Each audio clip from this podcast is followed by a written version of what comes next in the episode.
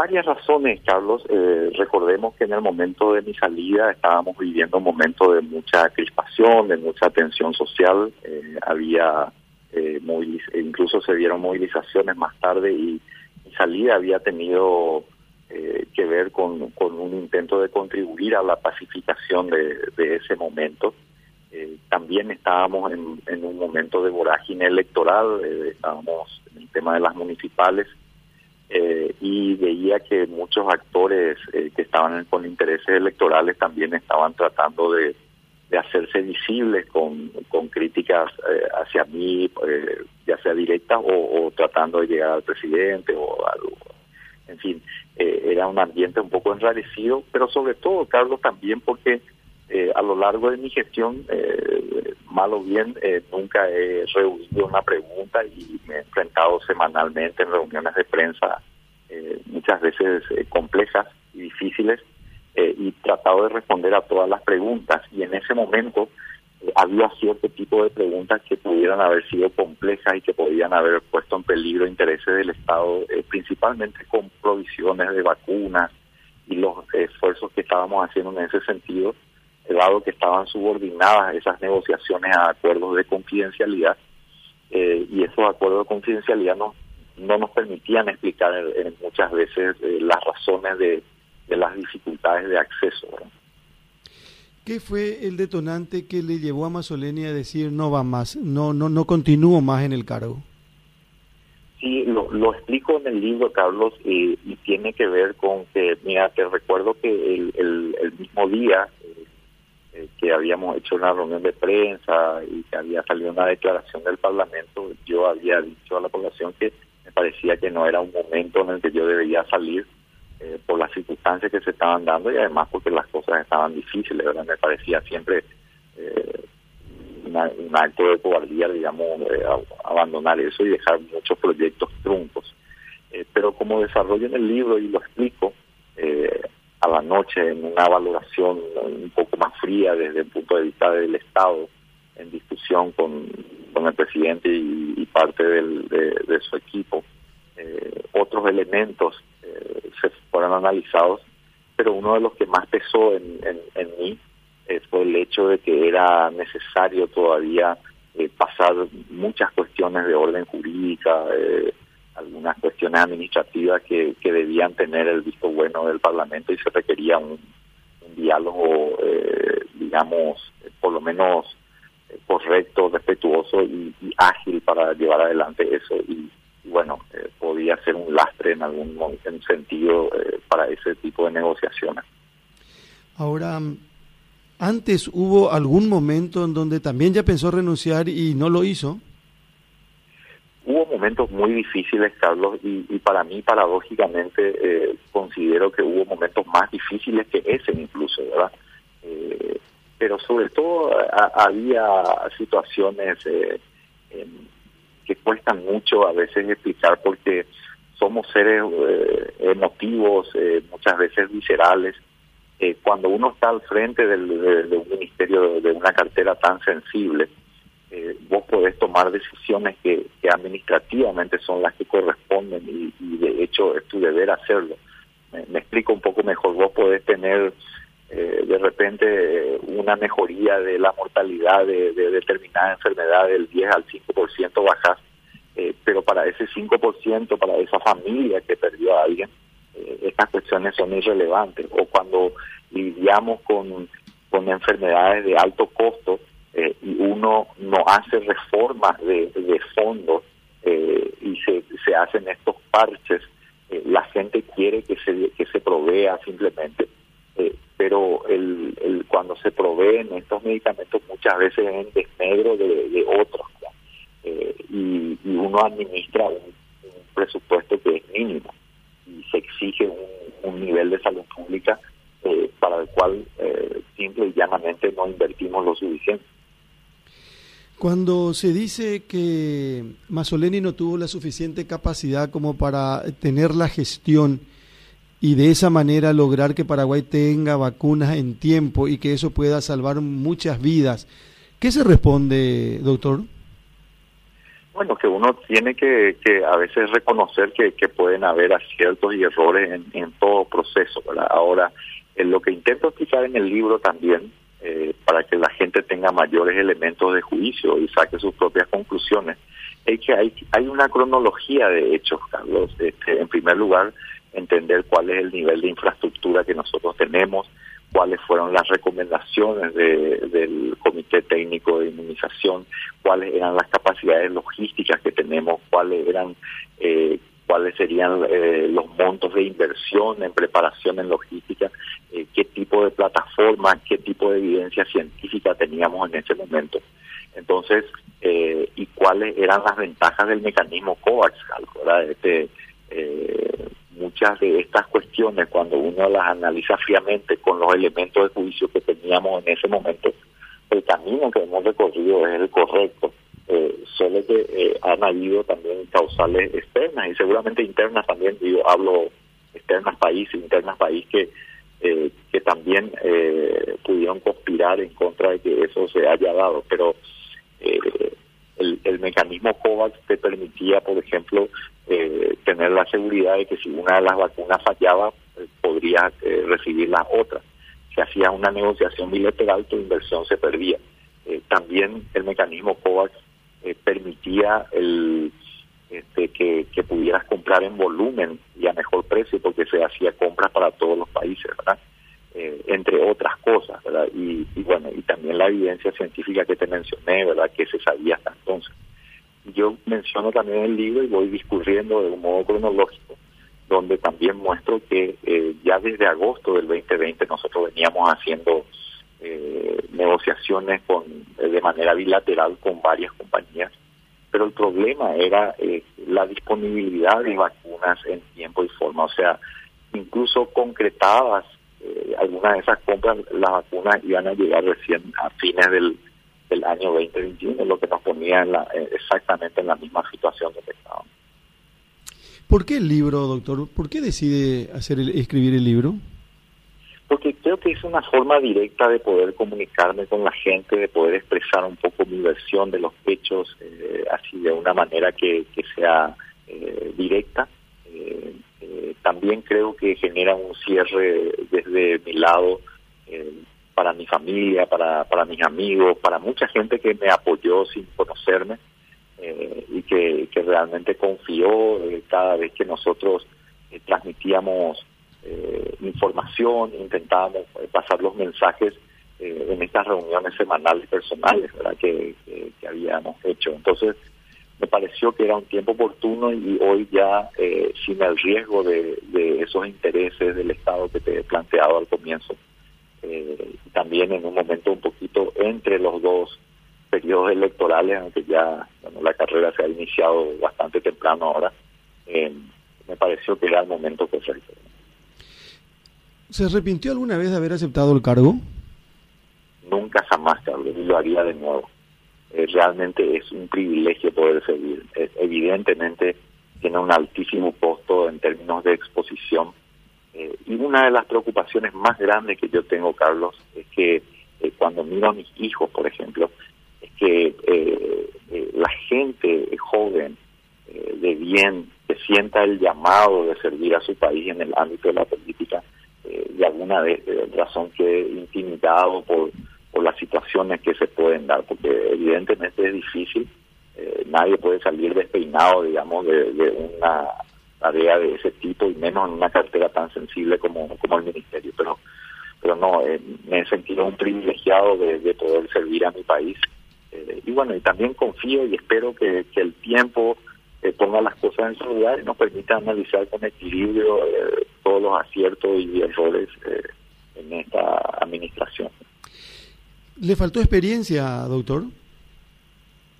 Eh, sí, puede, puede ser, Carlos, eh, pero en contrapartida eh, me sobró otras cosas, me, me, sobró eh, empatía, me sobró también, que mi preparación científica, mi discurrir profesional por el ámbito de, del, del Instituto de Televisión Social, de la práctica privada, incluso de la industria farmacéutica como asesor, el, el, señalo y he señalado a varios de tus colegas también, un outsider no, no tiene eh, el problema de un político profesional respecto a invertir el tiempo y esfuerzo sin el rédito político y mediático que requieren eh, las grandes reformas. Y, yo me encuentro muy orgulloso de, muchas de, las reformas que iniciamos, de, los cimientos que ya hemos establecido, eh, de los programas que hemos hecho y que simple y llanamente creo que, para alguien con una visión eh, meramente política no se hubiera embarcado en esos procesos que son tan importantes que nos han llevado adelante en ese sentido. Por otro lado, es posible eh, mirando hacia atrás que eh, probablemente algunas medidas más drásticas, eh, entender un poco que, a veces mucho se maneja a nivel de percepción y que hay ciertas medidas que, quizás tienen que tomarse fuera de, lo que establecen los plazos administrativos y jurídicos, cierto tipo de impactos eh, no obstante, yo creo que, he evolucionado mucho en el cargo. Al principio el, hábito del, político eh, se sentía un poco artificial, pero ya con el discurrir de mi gestión eh, me sentía cada vez más cómodo y siempre he entendido eso. Por otro lado, también creo que la diplomacia en salud, la representación del país frente a organismos internacionales, que conseguimos, los procesos, los programas, los apoyos, las cooperaciones, eh, mucho de eso también eh, tuvo que ver eh, parte de, algunas de las virtudes que, tengo. Pero obviamente, seguramente hemos pagado cierto precio por, por la falta de experiencia política. De ser el mejor, porque usted lo sintió eso en algún momento sin lugar a dudas, era el mejor representante del Ejecutivo para muchísima gente y de repente eh, de ser el mejor del mundo se convierte en el peor del mundo. Carlos, eso eh, incluso lo analizo en el libro. Eh, para nosotros, los que los que estamos en, lo, en, el ámbito de la medicina, a mucho menor escala, naturalmente, que lo que he vivido yo, sabemos que muchas veces haciendo las cosas correctas, eh, con el diagnóstico el tratamiento correcto, las cosas pueden ir bien inicialmente y no terminar necesariamente bien. En ese proceso, muchas veces eh, se coloca a un médico en un pedestal del cual se les cae, se cae muchas veces por, por esa por esa cuestión, ¿verdad? Eh, entonces nunca discurrí en ese sentido, nunca exploté ese ese, estado preliminar de situación porque porque uno sentía que era muy artificial.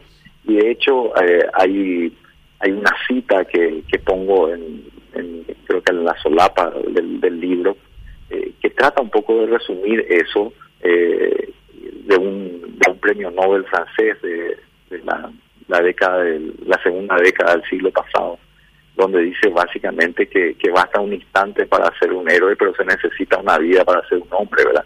Entonces, esto, esos instantes son artificiales y a mí nunca me marearon, ni mucho por el contrario, generaban una mayor carga porque uno sabía que, que era un escenario un poco artificial. Yo me trataba de abocarme a las tareas y incluso eh, en más de una ocasión dije que, que nosotros tomamos una decisión eh, basado mucho en, en, el peso de la realidad que era que estábamos saliendo de la epidemia del dengue, eh, que nuestro personal estaba cansado, eh, que necesitábamos tiempo para prepararnos eh, y que el país, al ser un poco menos conectado desde el punto de vista de, medios, de, vías de comunicación y, de transporte aéreo y demás, podíamos hacer las medidas que de hecho fueron las primeras de toda Sudamérica cuando hicimos el, proceso de cierre. Entonces, yo lo he llevado con, francamente, y mi entorno así lo sabe, con mucha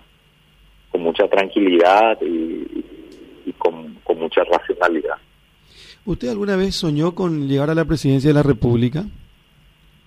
Eh, no, Carlos, francamente no. Este, ni siquiera pensé que iba a estar al frente del Ministerio de Salud, francamente, ¿verdad? Eh, eh, aunque, como lo explico en mi libro, tuve siempre un interés en la política en general, en las políticas públicas, no eh, estas cuestiones que se fueron dando, bueno, que, de repente más como expresión de deseo mucha gente o como seguramente globo sonda o alguna de esas cosas, bueno, me, convirtieron seguramente en un blanco eh, en, su momento, ¿verdad? Pero no, no, no pasó por mi cabeza previo a esto como carrera. De hecho, a mi entrada al Ministerio de Salud Pública, una de las cosas que dije taxativamente fue que yo no, no iba a caer en la tentación de usar el Ministerio como trampolín político, ¿verdad? Venía para una misión y me iría a mi casa después de esa misión. No olvide que alguna vez el propio presidente de la República dijo que era un firme candidato a, a ocupar, eh, o por lo menos a ser eh, precandidato a la presidencia de la República.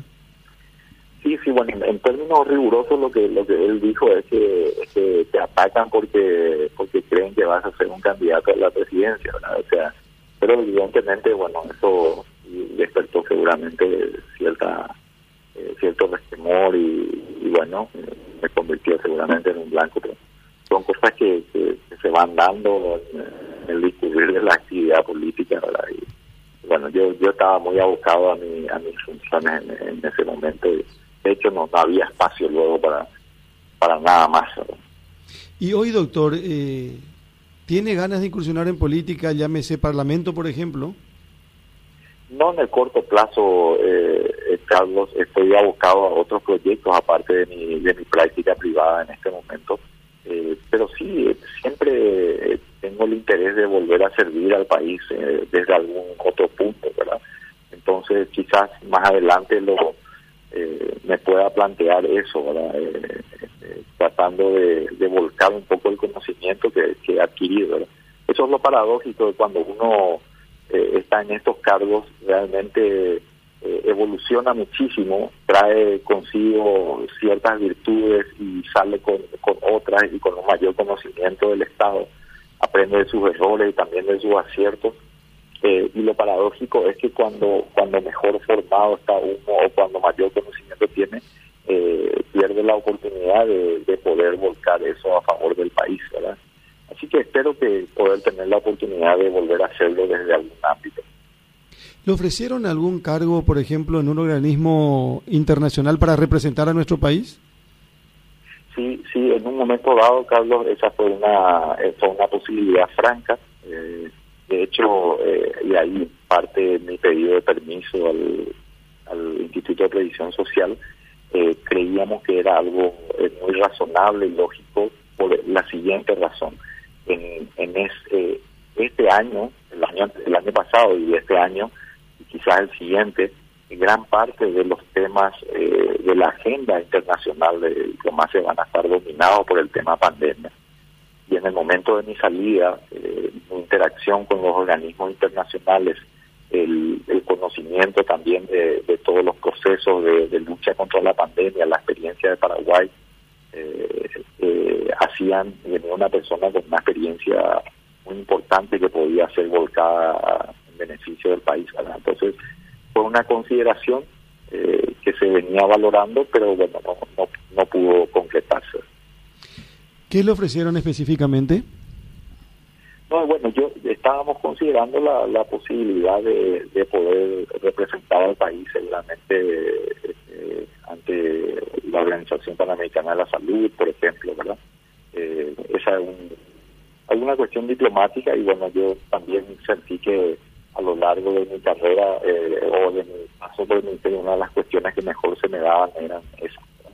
Eh, mi, interacción con el Fondo Monetario Internacional, la Organización Mundial de la Salud, la OPS, el Banco Mundial, el Banco de Desarrollo, eh, también este me dio mucha ventaja el, manejo del inglés, de poder comunicarme directamente. Entonces, eh, y también eh, visitas a, varios países donde hemos conseguido varias cooperaciones. Eh, entonces, una posibilidad que se, que se barajó en determinado momento, pero bueno, que, que no terminó de completarse.